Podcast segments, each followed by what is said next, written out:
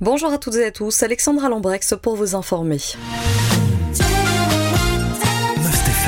l'actu près de chez vous. Il y a peu, la plateforme immobilière ImoWeb s'est lancée dans une analyse des prix des habitations du pays.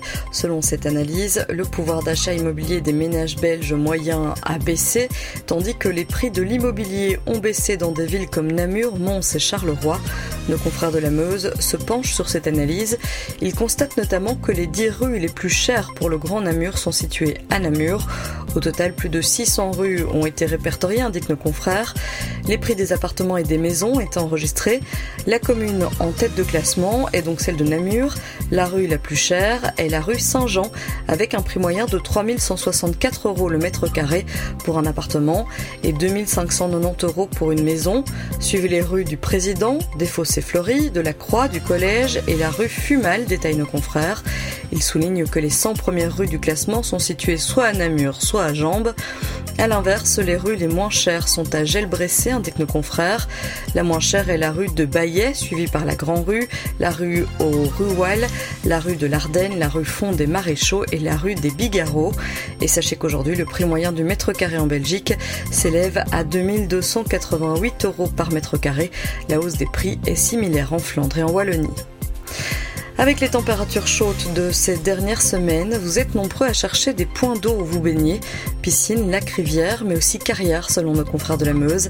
Ils rappellent qu'il s'agit de zones défendues. Plusieurs accidents se sont déjà produits dans de tels endroits de la province de Namur.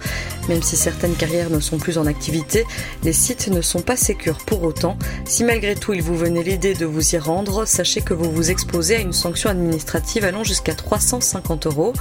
Pour rappel, il est notamment interdit de se baigner dans l'Ourthe à Noiseux, dans les lacs du Rijaune et de Ferronval, dans la Meuse et la Sambre.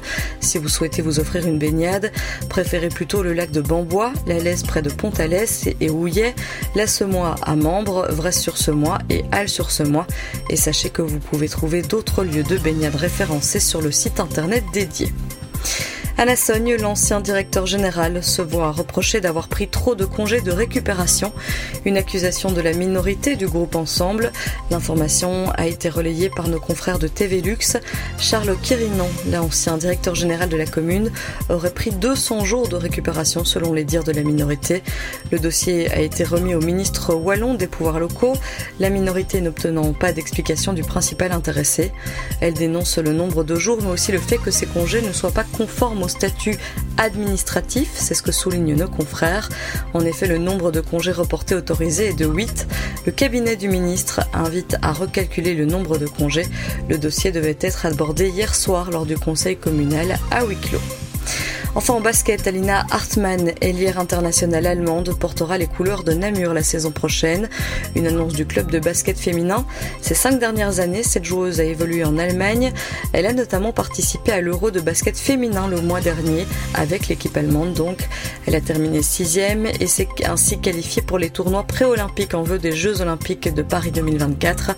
Pour rappel, Namur avait déjà annoncé le retour en serrant de l'ailière croate Claudia Periza qui avait joué la saison dernière à Courtrai après avoir porté le maillot namurois en 2020 et les arrivées de la meneuse portugaise de Benfica Anna Carolina Rodriguez et de la liégeoise Chloé Bully. Voilà qui termine ce point sur l'actualité en province de Namur et de Luxembourg. Je vous souhaite de passer une excellente journée à l'écoute de Must FM. L'info proche de chez vous, aussi sur mustfm.be.